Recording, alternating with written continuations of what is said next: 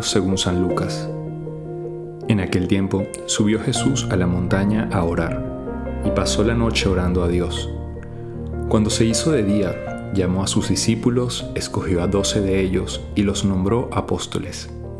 Simón, al que puso nombre de Pedro, y Andrés su hermano, Santiago, Juan, Felipe, Bartolomé, Mateos, Tomás, Santiago Alfeo, Simón apodado el Celotes, Judas el de Santiago y Judas Iscariote, que fue el traidor. Bajó del monte con ellos y se paró en un llano, con un grupo grande de discípulos y de pueblo, procedente de toda Judea, de Jerusalén y de la costa de Estiro y de Sidón venían a oírlo y a que los curara de sus enfermedades.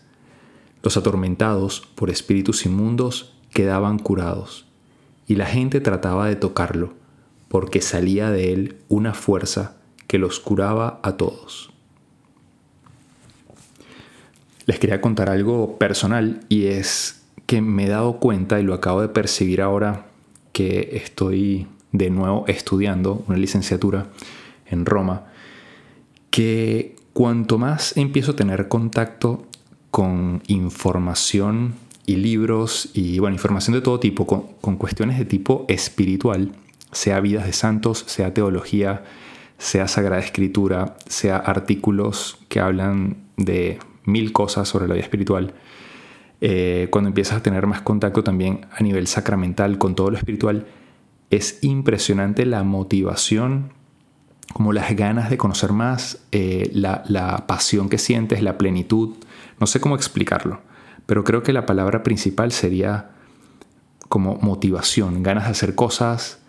Em, eso, súper motivado. Me siento muy motivado y muy pleno, con ganas de crecer más, de amar más a Dios, de vivir mejor mi vida, de vivir más las virtudes, etc.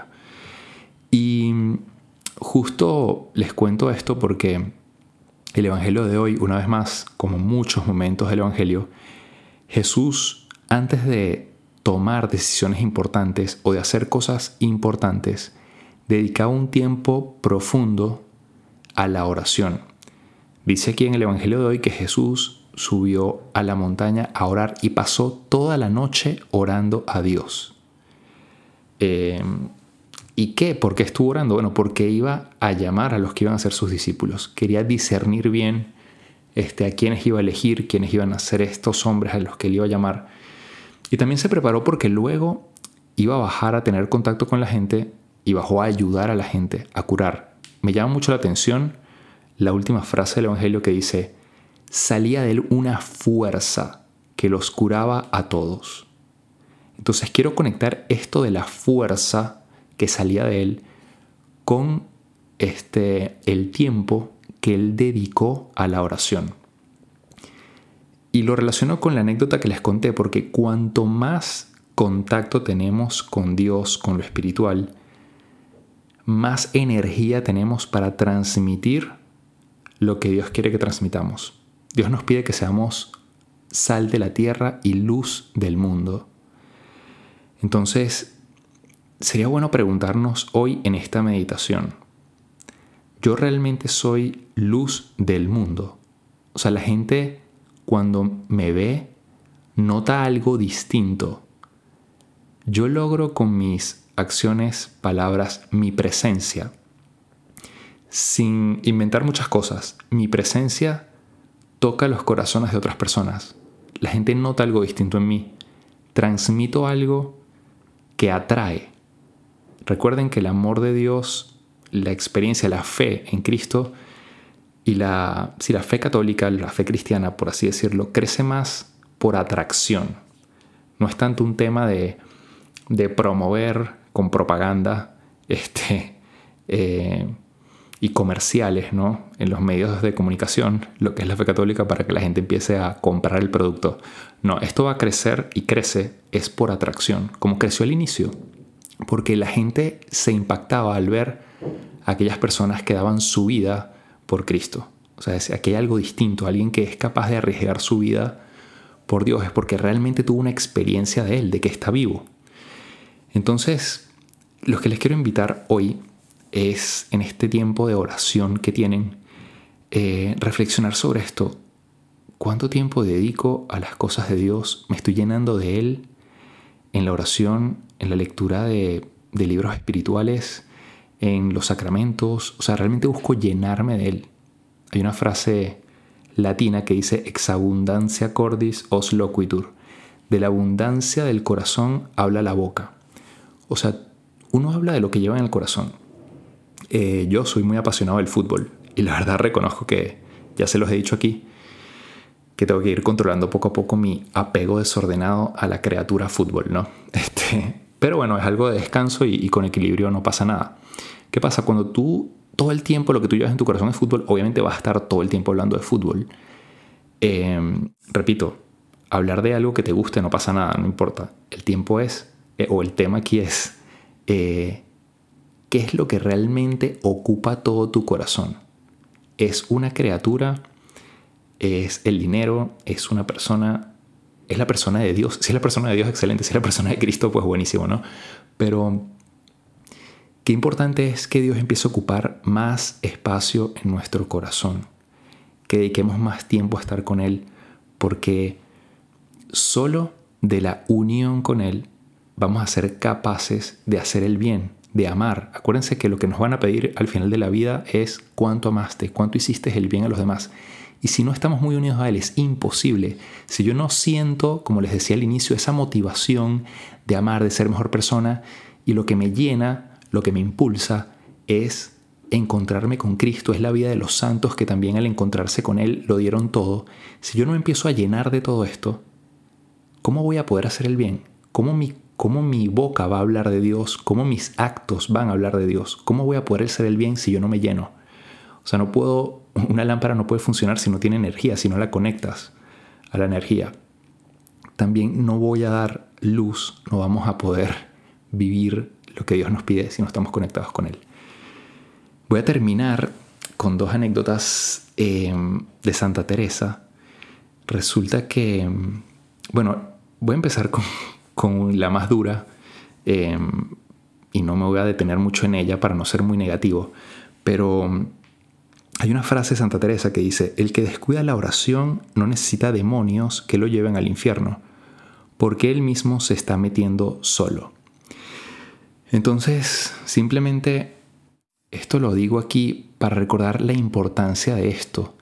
Es que si no oramos, si no estamos como imbuidos de todo esto, es muy difícil vivir lo que Dios pide, es muy difícil hacer el bien y vivir eso, o ser lo que Dios nos pide, ser luz del mundo y sal de la tierra. Y bueno, dejo al lado esta, esta anécdota para ir con la siguiente, que es más bonita. Y es que Santa Teresa un día no tenía nada de ganas de rezar, estaba fastidiada. Y bueno, pero bueno, al final fue. Y estaba en la capilla, estaba tan distraída y fastidiada que se empezó a distraer contando los ladrillos que habían en las paredes de la capilla. Em, y en un diálogo con Dios, yo no recuerdo bien toda la historia, pero como que Jesús le hizo saber que esa era la oración que más le había gustado y ella no entendía.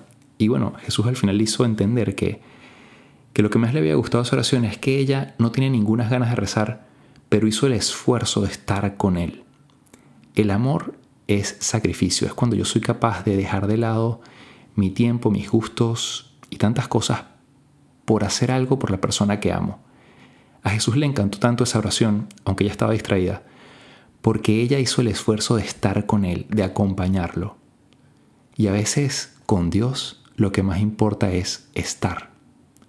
En esa iglesia, estar. Ahora que estás rezando, estar con Él.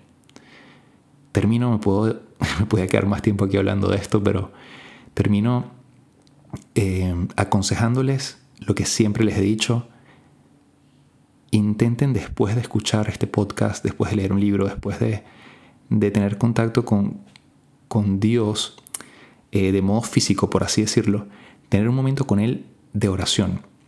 O sea, al final de, escuchar esto, intenta tú hablar con Él a solas, como que apaga todo, detén el carro. Lo ideal no es que escuches esto en el coche pero en el, o en el carro, pero si lo haces, bueno, ni modo, si no tienes otro tiempo, eh, como desconéctate de todo. Bueno, cuidado de, si estás manejando, intenta, si puedes, detenerte y, y hablar con Dios. Imagínate lo que lo tienes al lado y háblale sobre lo que quieras, sobre lo que has escuchado, agradecele, pídele, alábalo, simplemente dile gracias Señor porque, o sea, qué grande eres, gracias por la vida, te pido esto, eh, ayúdame a vivir esto que me cuesta, ahora voy a este lugar, tú sabes que me va a costar un poco tratar a esta persona, ayúdame, habla con él y de ese contacto con él van a salir cosas muy grandes. Y recuerda que nunca pierdes el tiempo. No pasa nada que te detengas un rato ahí, esos cinco minutos. No vas a perder el tiempo, vas a ganar. Con Dios nunca se pierde el tiempo. Siempre se gana. No va a seguir porque ya me pasé mucho del tiempo. Te deseo todo lo mejor. Que Dios realmente llene tu vida de alegría, de paz y que esa paz la puedas transmitir a los demás. Eso es lo que Dios quiere de ti. Un fuerte abrazo, que Dios te bendiga. Te hablo el Padre Jesús Rodríguez y nos puedes seguir en nuestras cuentas de qué haría Jesús y mi cuenta personal Padre Jesús LC.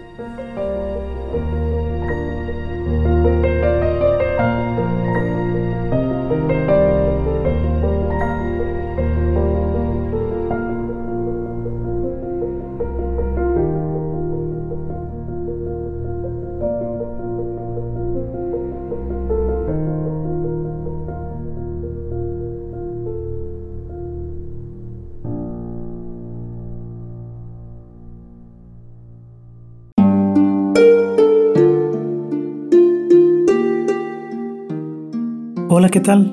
Perdón por la interrupción, pero quiero invitarte a escuchar el nuevo podcast de Juan Diego Network que se llama Oraciones de la Noche. Ahí te voy a acompañar antes de dormir, así que no tienes excusa para no escucharlo. ¿Y qué vamos a hacer? Pues yo te voy a ir guiando para que te relajes, te prepares para dormir y haremos una oración juntos. ¿Qué te parece? ¿Nos vemos pronto entonces?